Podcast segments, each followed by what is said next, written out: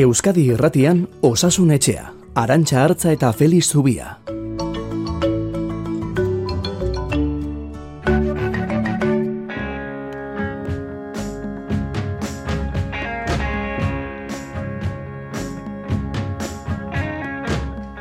Galduta egotea ez da egoera bat. Transformazioa da. Gure adimenaren frakasoa da galduta egotea. Eta hori, gertaliteke basoan edota bizitzan. Ikerketak iradokitzen duena da, pertsona bat galduta dagoenean, bost fasetatik pasatzen dela. Lehenik, galduta dagoela ukatu eta aurrera segitzen du. Bigarren fasean, konturatzen da benetan galduta dagoela. Hirugarrenean, emozioaren sustantzia kimikoak bukatu egiten dira. Eta orduan, mapa mentalaren bila hasten da. Puntu horretan zeharo nekatuta, akituta egon ohi da pertsona. Laugarren fasean, ondatzen hasten da. Bai emozionalki, bai arrazionalki. Azken fasean, aukerak eta energiak agortzen diren neurrian, etxi egin beharra dauka. Eta mapa mental berria egin, egoera berri horretan. Bere burua topatu beharra dauka, eta hori gertatzen denean, ez dio inportako non dagoen. Hush, my love was so true. Hush, my love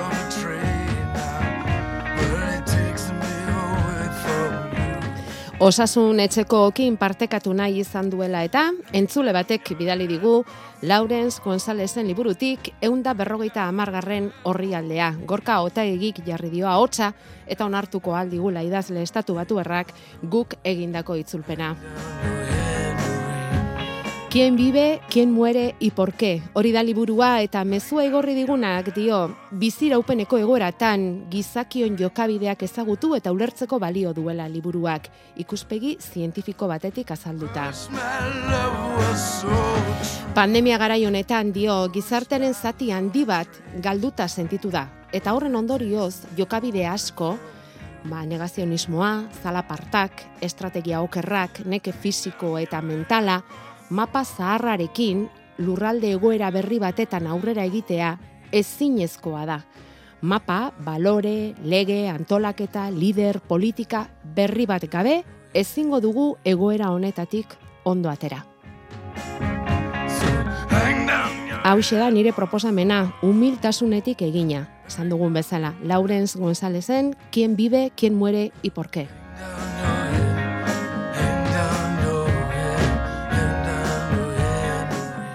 Ba mila esker proposamenagatik, hor gelditzen da, igandeari ekiteko irakurketa nahi baldin baduzu behintzat.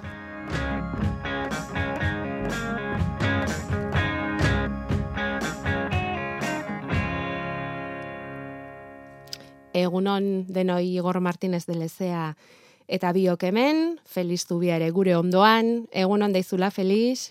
Egunon, Liburu eskuartean hartu eta medikuntzari buruzkoa ez den testuren bat noiz irakurri duzu azkena. ez, eh, saiatzen nahi ez, eh? Saiatzen Bai. ez bestelakoak ere irakurtzen bai. Lortzen duzu irakurri eta konzentratzea, E, izan dituen bolara okerragoak ere, bai? e, orain tarteka bai. E, egia da irakurketa oso luzeak ez direla izaten, Mhm, baina gustatzen zait. E, bueno, badakite entzulek, ba, bertzo konturen bat, mhm. edo bestela ba, olerkiren bat ere bai, tarteka tarteka, testu motzen bat baldin bada, bai, saiatzen naiz. Behar da harima, eh? Behar da harima ari- elikatu noiz bait eta nola bait, ezta? Bueno, eta zenbateraino zaudea daoz entzule honek dionarekin. Entzule esaten dugu berak ala eskatu digulako, eh? Mesedez izenik ez esateko, eta guk beti errespetatzen dugu zuen naia. Beraz, eh, galduta gabiltzala gaudela, e, neurri handi batean ados nagoela. Ez dakidana da, e, gaitza den, edo pandemia hau den, galduta dagoena, edo pandemia hau sintoma baden, eta gaitza askoz ere larriagoa den. Hau da, pandemia pasata ere ezote dugun galduta jarraituko, ez? Hm. Ze pandemia honek e, virusaz gain, ba, beste gaitz asko erakutsi dizkigu, ez? Erakutsi dizkigu a, globalizazioaren ajeak, erakutsi dizkigu gure geureko ikeriak, e, geure guruaren mangan bakarrik pentsatzen dugula eta sozialki, e, zenbat kostatzen zaigun eskemetatik irtetea, e, e, gauza askoz malguagoak egitea, Orduan nik ez dakit pandemia pasata hori guzti hori dena konponduko den edo pandemiak azaleratu bakarrik egin note dituen. zein fasetan gauden, galduta gaudeneko bide horretan eta eta jakingote dugun mapa berrira ohitzen, ezta? Hemen entzuleak hasi dira eh, programa abiatu orduko WhatsAppean bere mezuak uzten Felix eta batek dio utzikeria galduta baino gehiago utzikeriaz nabari dituela ingurukoak. Lasarten bizi naiz ni dio eta terraza edo taberna kanpoko maietan dabilen jendeak geroz eta gutxiago dabil musukoarekin. Sineste zina da, nola ez dira ba, zenbakiak igoko. Goazen zenbaki hoietara.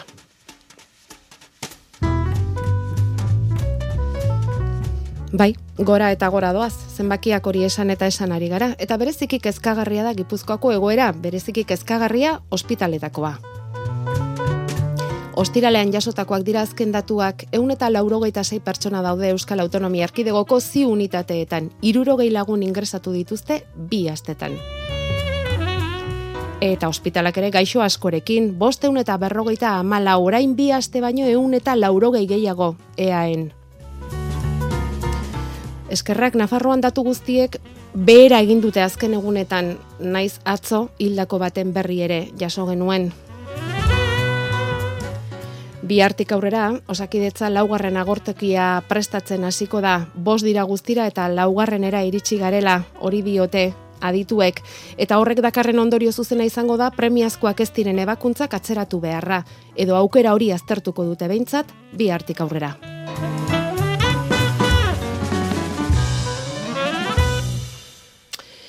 Feliz Tukorren berri zehatzik eman diezagukezu? Bai, zerbait bai bintzat. Bueno, e, kopuru ez hitz egiten dugunean eta beti ez, e, azkenean horra azaltzen dena da, e, azken emaitza, hau da, zenbat sartu diren eta zenbat sendatu ditugun edo irten diren, ez? E, sendatu dugu esaten dut, zen momentu honetan, e, normalean koronavirusak e, sortzen dituen erantz, e, eriotzak berandu gertatzen dira, eta beraz, e, guk adibidez gure unitatean, aste honetan berrogeita boskazu baina gehiago izan ditugu. Irten ere irten dira, eh? Baina pentsa ez, azte betean berrogeita boskazu baino gehiago izugarria da. E, gure unitateak berrogeita sortzio ditu. Eta azkenean, ba, irteten direnak eta sartzen direnen artean, ba, gorakada hortxe daukagu, ez?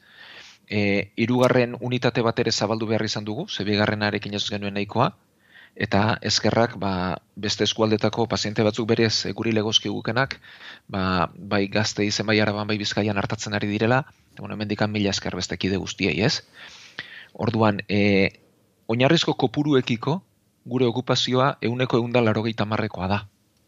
Hau da, e, askotan esaten da, ba, euneko irurogeian gaude, irurogeita marrean gaude, ez, hau da, hori da gaitasun orokorrarekiko, baina oinarrizko gaitasunarekiko euneko eunda larogeita marrean gaude. Orduan, egia demen plangintza bat egintzela, e, iazko udara ba, deseskalatzea edo hasi baino lehen, eta bost fase zituela, eta laugarren fasean sartzera goaz. Hau da, zer behar ditugu oeak, baina batez ere langileak paziente hauek hartatzeko, ez? Eta nondik datoz langileak, bakienak kirofanotatik. Eta horretarako ebakuntza asko suspenditu edo eten egin behar izaten dira edo atzeratu, ez? Noski, balarrienak ez direnak. Baina pentsa zegoeretan gauden, ez? Hau da, osasun sistema guztiak e, kolokan jartzera iritsi da, batez ere gipuzkoan ditugun datu txarrengatik, ez? Beste e, probintzietan ere bai, bueno, Nafarroan e, berakasi da, araba hortxe hortxe usten dio eta bizkaian gorakoan gaude. Hori da egoera datuekin eta Donostia ospitaleko zainketa berezien unitatean zerbitzu buru dena ari zaigu izketan Felix Zubia, astero hemen osasunetxean mediku. Nik uste dut eutziko diogula, baina kritiko kritiko izango da, nik uste kutsadura maila altuenak egun hauetan bizi izan ditugula edo bizitzen ari garela. Egon kortze bat izango dela eta datorren azetik aurrera kopurua jisten hasiko direla. Horrek esan nahi du guri oraindik ere beste zazpi amarregunean goraka joango zizkigula, ze badakigu, orain kutsatzen direnak zazpi amarregun barbo kartuko direla. Eta gero, ondorenean, pazienteuen egonaldia bataz bestekoa hogeita bat egunekoa da. Henez eta batzuk egun egunetaraino ere iristen diren. Beraz, hilabete eta erdi oso gogor pasako dugu gu behintzat gipuzkoan, eta guzti honetan ba, bai agintari eta bai herritarrei lagundu nahi, eh, laguntza eskatu nahi niek. Beste entzule batek dio, osasun sistema nahiko indartsua baote dugun egoera honi aurre egiteko, zuk aipatu duzuna, Feliz, e, galdetzen duea bitarteko gehiago mm, ezote lirateken ipini beharko, egoera honi buelta emateko, ez? E, zuek zaudete esaten dugu beti piramidearen azken erpinean, eta erpin hori estua da. Bai, hala da, eta gu nahi genuke beti noski, eh, osasun sistema indartsuago bat eduki, eta nahi genuke guzti hau ondo eraman, ez? Eta nik bai pentsatzen dudala, orokorrean eta pandemiari gabe ere osasun sistema indartzu bat behar genukela eta indartzuago behar lukeela, baina ezin dena da, eta hau askotan aipatu dugu, piramideren erpina bakarri begiratu, ez? Oinarrian dauzkagu akatzak, pandemia bati kontra egiteko batez ere transmisioa eten behar da. Eta horretarako behar ditugu agintariak, legeak eta herritarren ardurak, ez? Mhm. Eta horre egin dugu kale.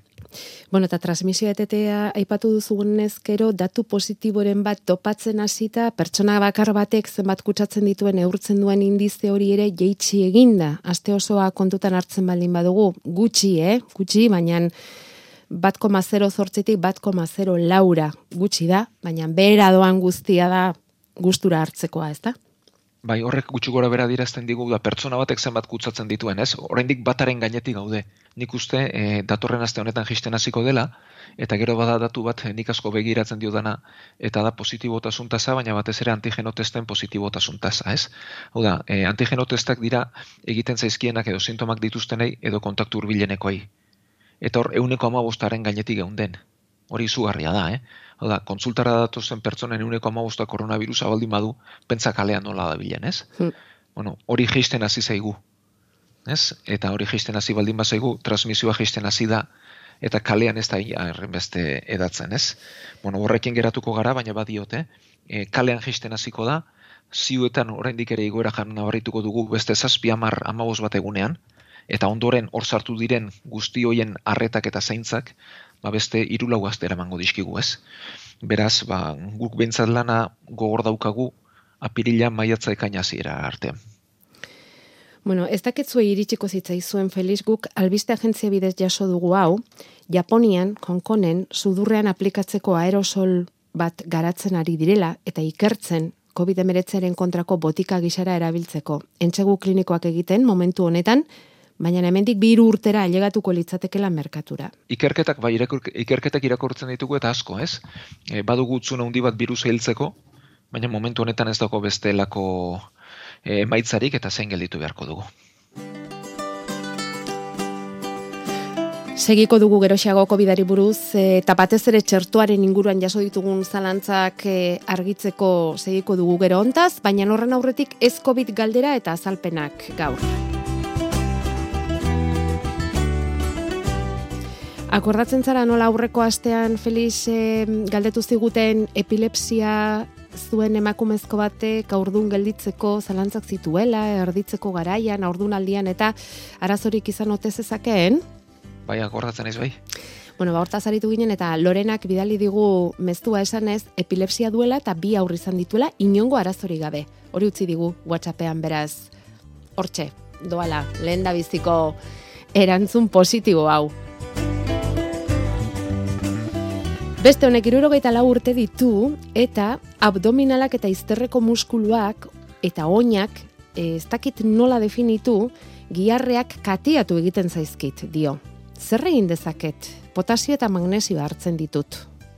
Giarreak kateatuta gelditzea. Zer da hori, Felix? Bai, ba, neuk ere ez dakit ondo ondo, neuk eh, galdera gehiago egineko nioke. e, ez dakit, eh, nik pentsatzen dut giarrak edo erdi blokeatu egiten zaizkiola edo uskurtu egingo zaizkiola, ez? E, eta ez dakit atzedenean den edo ariketa fisikoarekin den. Baina normalena da bentsat ariketa fisikoarekin izatea, ez? Gainera berak aipatzen duen bezala, e, nik uste ariketa fisikoarekin izango dela. E, orduan, e, gehien gehienetan hori deshidratazioa eta galtzen galera izan hori da. E, e, ariketa fisikoa egiten ari garela, ba, gehiagizko jarduera bat egin, giarroiek ba, behartu eta deshidratazioa eta gatzen galera eragin. E, orduan zer egin beharko luken, ba, bueno, lehenik eta behin erritmo mantzoago bat eraman, atzedena eman, e, gehienetan edo askotan bentsat e, gainentrenamendu baten zeinu izan ohi dira, eta aldela bentsat erritmoa jetxi eta egun batzutan atzeden hartu, eta gero berak esaten du gehigarriak hartzen dituela potasio magnesioa, baina kontu zauekin. E, e, gatzak gorputzean oso oso muga jakinean egon behar dute, ez gehi egite ez gutxiegi, eta kanpotik hartuta arazoak izan litezke. E, batez ere potasioarekin eta magnesioarekin biekin, bueno, kaltzioarekin ere bai. Beraz, geure kasa hartzea ez litzateke oso egokia, eta badiote, e, garrantzitsuagoa da entrenamentua gutxiagotan egitea, gero entrenamentu maila egoki bat egitea, baina gutxiagotan egitea, eta gero egiten dugun horretan eta ari garenean, ba beti berreskuratzeko bide naturalak erabiltzea. E, frutak batez ere, zukuak, edariak, baina kanpotik hartze horrek e, arrisku pixka bat izan lezake. Honek berrogeita zortzi urte ditu, eta jarraituko dugu oinetan fastitis plantar, plantarra dauka. Mm, Berrogeita zortzi urteko emakumea, bidali dizkigun datuen arabera, infiltrazio bat jaso dut, orain dela bi egun, ospitalean lan egiten dut, operario moduan, eta Bai, oinetako fastitiza da hor, oinean bada muskulu bat, oinari forma ematen diona, ez? Oinak berez arkua du, eta arku hori mantentzen duena muskulu hau da, eta derrigortzen dugunean azaltzen da oineko fastitiza. E, beraz, e, gehiagizko lan hori arindu behar diogu, bueno, mina daukagun bitartean atzedena beharko luke relatiboa, eta gero botila hotz baten gainean pasatzeak eta mugitzek ere hon egiten du. Beraz hori etxeko remedio moduan aholkatu genezake. Eta gero, bueno, antiinflamatorioak jartzen dira, berari kortikoideak ere jarri dizkiote, eta e, gomendatuko ginokena da, oinetako egokiak erabiltzea, eta e, begiratzea arku hori nola duen, eta asko eta askotan behintzat, ba, podologo baten beharra behar izaten da, plantilla egokia jarri eta gainkarga hori arintzeko. Mezuak grabatzeko bederatzi lau iru 0 bat bibi bost 0, hogeita laborduz martxan. Dazbat iruro eta maika urte. Eta hoia joten ezenen hankak dardar jartzen zaizkit. Eta esate dela pirnez inkietaz. Eta haber ze irezaken, o ze hartu nezaken, mesedez esatak izango alditen. Eskerrik asko. behin baino gehiagotan agertu zaigun arazoa hau Felix nahi gabean Bai. ez da, hobean sartu eta zangoak, oinak mugimenduan hasten direla. Zer egin horrelakoetan? Bueno, e, gaitz honek e, nerbio, bueno, nerbiotako hau da, ez buruko, eh, baizik eta oinetako nerbioen arazo bat adierazten du gehienetan, ez? E, badira botikak honi kontra egiteko, hemen erabiltzen diren botikak, bai, epilepsiari kontra egiteko erabiltzen diren botiken familiakoak dira, eta ba, bere familia medikuak e, jarri beharko dizkio. Botik hauek beti pixkana pixkana sartu behar dira, eta ondorenean dosiek igotzen joan eraginkortasuna ikusi bitartean, eta ondo eramaten ditugula ikusi bitartean. konforme, ba, mediku, familia medikuari bizita edo dei bat egiteko esango digu, kasu honetan dei bat egite izango litzateke egokiena. Gero daukagu beste entzule bat arnasbide edo eta biriketako arazoak eh, dituela, eta inguratu zaigu zure iritzi eske, Felix. Esanez, aspalditxotik goizetan flemetan odola botatzen duela, batzutan ahotik, bestetan sudurretik, ez da eguneroko kontua dio, baina askotakoa bai. Orain dela hamar urte ebakuntza egin zioten, neumotorak sagatik, eta haren ondori izan litekeela esan diote. Antibiotikoak ere eman dizkiote, arnasbidetako arazo izan daitekelakoan, baina bera oso kezkaturik dago. Lehen ere gertatu izan zaiolako antzerakorik, eta eta zure iritzia nahiko luke. Bueno, ba, nik uste begiratu beharreko zerbait dela. E, bueno, guk e, biriketatik datorren odolorri hemoptizia esaten diogu, e, orduan lehenengo gauza begiratu beharko litzateke, edo ea biriketatik datorren, oda karkaxarekin datorren, edo goragokoa den, e, ez tarri sudurrekoa den. Hori aztertu beharko litzateke lehenik eta behin, eta gero biriketatik baldin badator, ba izan liteke hor, edo zain txiki bat urratzen delako tarteka-tarteka, edo infekzioren badagoelako, edo biriketan ba bronkiktaziaren bat, edo beste arazoren badagoelako. Orduan, antibiotikoak ematen dira epe motzera infekzioaren bat baldin badago hori gentzeko, baina nik e, bai gomendatuko niokela e, bisita bat behar duela ba, arnazbideko espezialista batekin, neumologo batekin. Eta hor normalena da eskaner bat egitea, e, ota bat egitea, ikusteko birikak ondo dauden edo ez, eta arazoan non dagoen ikusteko.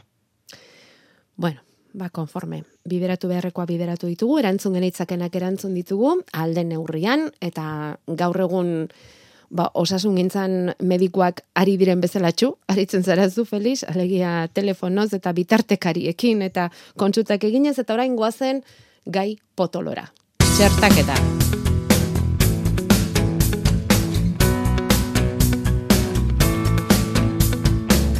Egunon, a ber, e, Feliz Zubiak, mm, ez dakit, azaltzen duzkun, da geldituten garen lasai. Nire zenarraketanik pasatu dugu birusa. Ontxe amarregun daruz, pasaute gero. Nire zenarrai deitutzen telefonoz, aber bakunetako, da berak esabanien, e, birusa e, paso duela, orduen zantzin, egon lasai irailan daitukotzu berriro. Oin niri bidalizti mezu bat. Esaten hartzeko txanda. Ni daitut eta esan duzti ba ez dakit, zuk hartizu txanda. Begu bizo dokuz, iruro eta marretik laro urtea. Orduen, guk orain, bakun hartu behar dugu, ala esaten daben lez batzuk, e, etxainin biu, ez, que, ez duzko aklaretan, da gero bakotxak, dei bat hartu lez, ba, naztu ingatue. Hm? Aber, Feliz, mesedez, azaltzen duzkuz napor bat. Bale, eskerrik asko, eh? Agur. Zure Bai, lana da honek- orain. Bai, erantzun erreza dauka, eta oso ondo esan duen bezala banaztu egin dituzte. Bueno, e, ze babes eskaintzen du e, gaitza pasa izanak, ez edo virusa pasa izanak? Bueno, bada Danimarkan argitaratu den lan bat oso polita, ikusi da gaitza pasa duenak euneko batak bakarrik e, berri infektatzeko arriskua duela edo. E, irurogeita bost urtetik bera ia zero da, eta irurogeita bost urtetik gora gehiago. Bueno, hemen ere ba, ezagutza pixkanaka denborarekin datorkigu, ez? Orduan, gaitza pasa duenari, gomendatzen zaio, ez dakiguna da zenbat iraungo duen, eh? hau da, hauek e, sortzi bederatzi hilabeteko emaitzak direlako, denbora gehiagorik ez delako izan, ez? Orduan, gaitza pasa duenari dozi bakarra ematea gomendatzen zaio, ze hilabete pasa ondoren. Beraz, bitartean ez errez. Eta, gaitza pasa duen horrek, irurogeita urte baino gehiago baldin baditu, bi dozi, baina beti ere ze hilabete eta gero. Badira aditu batzuk esaten dutenak, gazteagoak ez luketela txertatu beharrik ere. Ode, irurogeita bost urtetik bera, ez luketela txertatu beharrik ere. Baina, bueno, hau guztia e, aztertzen ari dira, baina dakigunarekin behintzat, lehen zei hilabetean ez errez, irurogeita bost urtetik bera dozi bakarra, eta irurogeita bost urtetik gora bi. Beraz, kasu honetan, senarrari eman dioten informazioa da zuzena. Itxoiteko, itxoiteko, gaitza pasa eta sei hilabetera arte, eta berak esaten du irailian, ba, hortxe, hortxe, iraila urria izango litzateke, gaitza, gaitza pasa dutela amarregun direla esan du, beraz, irail, udazkenera arte, lasai etxoin dezakete, txertua ahal izateko, hartu ahal izateko. Eta gero, beste bate galdetzen digu, Feliz, bakunatuen artean dagoen immunizazioa zenbatekoa da. Alegia, e, pasa dutenak eta txertua hartu dutenak, ze neurritan gelditzen dira immunizatuta, ze diferentzia egon daiteke hor? Bueno, ba, guzti hau ere aztertzen ari dira, baina aste honetan bertan e, izan da resuma batuan ikerketa bat argitaratu dute, e, beti ikerketa hauek, bueno, ba, kontuz hartu behar dira eta denbora eman behar irakurketak egiteko, ez? Baina ikusi da txertatuek gaitza oso gutxitan izaten dutela. E, e, horrek dio gaitz larria ia euneko eunean e, galerazten dela, eta izan den duten gaitz hori, euneko irurogeita marrean ere ez litzatekela gertatuko, hau da. Euneko irurogeita marrak gaitza pasa ere ez. Euneko hogeita bost, hogeita sortziak gaitza izatekotan ere oso harina. Eta oso oso bakanak liratekeela gaitz larria izango luketenak. Beraz, babesak ematen du eta irauten du. E, badirudi gaitzaren immunitate naturalak gutxiago iraungo lukeela eta txertaketarena gehiago. Eta gero zalantza dagoena da, hori denborak erakutziko digu, ea txertatuok berriz txertatu beharko dugun ala ez, hemendik urte batzutara, urtero bai, urtero ez, aldaketak nola diren, baina bueno, momentuan dakiguna da, gaitza pasa duenak berriz gaixotzeko arrisku oso bajua duela, batez ere irurogeita bost urtetik bera, irurogeita urtetik gora geixeago, eta gero txertatuen babesa oso oso altua dela, oso, oso, babes ona ematen duela, eta transmisio ere eteteko balioko lukeela. Bueno, eta txertaketa badoala aurrera, mm, ez nahiko genuken bezain azkar, baina badoa aurrera, Euskal Autonomia Erkidegoan euneko hogeita bik jaso du lehendabiziko dosia. Euneko zortziko mabos dira ja txertaketa bukatu dutenak. Eta Nafarroan txerto hartzeko programatutakoetatik euneko amarrek ja bete dute ziklo osoa. Eta bueno, aste honetan e, Ursula von der Leyen Europar batzordeko presidenteak agindutakoa betetzen baldin bada, usta hilerako Europako biztanleriaren euneko irurogeita amar izango da txertaturik. Bueno, hori berri ona izango litzateke ikusiko dugu. Zalantza, beste entzule honek txertuarekin entzungo dugu. Nik, eh, bueno, penizilina alergia ukiz gain, dut e, aurran itzela txertu jarri ziaten txertuek e, eragin diate begi biztan e, nahiko kalte desentea. E, ja oso oso gutxi ikusten dut. Orduan ez dakit e, bildurra edo kezka edo badu, da bere baino honekin e, eragin eragin emat izan aldezaketen. Orduan, ez da mesedez, eh, eskertuko nitzueke, igande honetan erantzun gazeazueke, zerdik datorren aste arteako e, zita eman diate, e, e, Pfizerrekin eman diate, eta, bueno, a ber, a ber ze iritzi dion e, Felixek. Hartzeko esango nioke, dudari gabe gainera, eh? E, bueno, RNA txerto bada, ikusmenarekin arazorik ez da deskribatu, beraz hartu dezala lasai, eta gainera, bueno, ba, e, zenbat eta pertsona gehiago txertatu danako hobeto izango gara, beraz e, hartu dezala.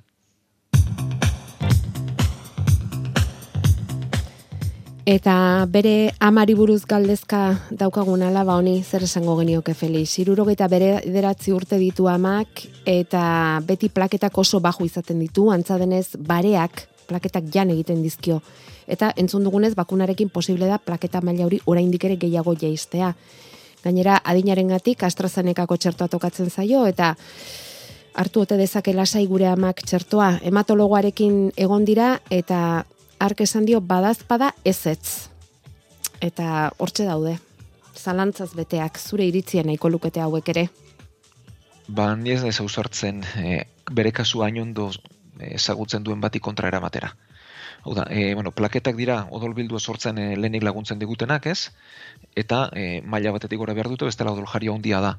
Eta hor, e, bare horrek gehiegi jaten baldin badizko, ba, plaketak etengabean bajuak izango dira. E, AstraZenecaren txertoak plaketa jisten baldin baditu, beste bide batetik egiten du, ez du e, horren bidez egiten, barearen bidez egiten, ez? Alergiaren antzeko erreakzio bat izango litzateke, erantzun e, autoimune bat izango litzateke. Nik berez ez diot arrisku berezirik ikusten, baina egia da bere hematologoak bere kasuaren berri baldin badaki, eta ni baino askoz gehiago ezagutuko du, nik hemen irratiz ba, segundu batzutan bakarrik daki dalako, ba nik ez nuke behintzat e, kontra eramateko adorerik izango. Naiz eta iruditzen zaidan, hartzeko modu izango lukeela, edo beste aukera bada, e, RNA txerto bat erabiltzea, Pfizer Moderna erabiltzea. Eta ebankuntza zaidagoenak jarri beharko luke txertoa, edo itxarotea hobe, Felix? Hau da inigoren Eh. kasua, meniskotik operatu behar dute, eta ez dakit orain igual atzeratu ere egingo diote, ebakuntza hori, baina ez digu esaten nondik deitzen digun ere, edo idazten digun ere, baina e, txerto hartu dezaket dio, edo ebakuntza egin behar badut itxarotea komeni zait. Ez nik lasai asko hartuko nuke berez ez du zer ikusi hundirik, eta justu ebakuntzaren bezperan hiru egun lehenago ez dezala hartu, baina gainontzean lasai egin dezala. konforme eta bukatzeko e, zorretan gaude aurreko astean Gipuzkoako zarren egoitzetan kalerako irten aldirik egin ezin da bere amaren kasua kontatu zigun entzule batek amari ilusi handi egiten diola kalerako irtera horrek eta orain ba eragotzi egin dietela eta bueno esan genuen galdetuko genuela Gipuzkoako Foru Aldundian zergatik hori eta nola eta gizarte politiketako departamentutik erantzun digute esanez ba egoitzetan gaur egun indarrean dagoen protokoloa osasun sailarekin eta beste bi aldundiekin batera landutakoa dela eta bertan zehazten dena dela erabiltzaile bakoitzeko astean lau irteera egin ahal izango direla ekoera epidemiologikoak horretarako aukera ematen duen zentro guztietan. Eusko Jaurlaritzak zentroa dagoen udalerriari kolore gorria edo arrisku goreneko egoera hori jartzen dio momentutik automatikoki ezingo dela egoitzetatik irterarik egin. Hori argitu digute.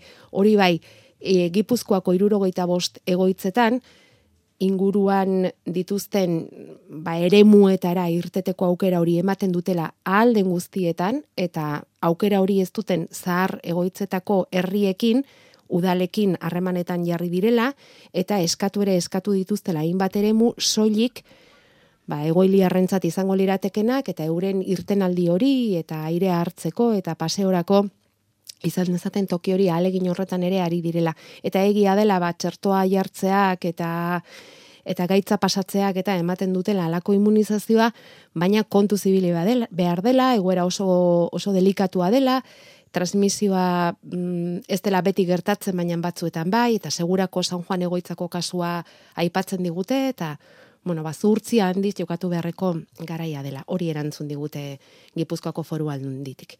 Eta honela bokatuko dugu gaur, e, Feliz, e, ordua gainean dugu eta bakar bakarri gomendatu zentzulei, ba, Feliz e, zubiaren gogo eta gehiago nahi baldin badituzte, hortxe daukatela gaurko berrian bere artikulua, zer ez dugu ulertu nahi. Hor daukazue, nahi bali maduzu jarraitu. Gonbidapen horrekin agurtu egingo zaitugu Felix entzule guztiak ere bai igande ondenoi eta zuri datorren aster arte. Bai, hemen izango gara eta mila esker guztioi.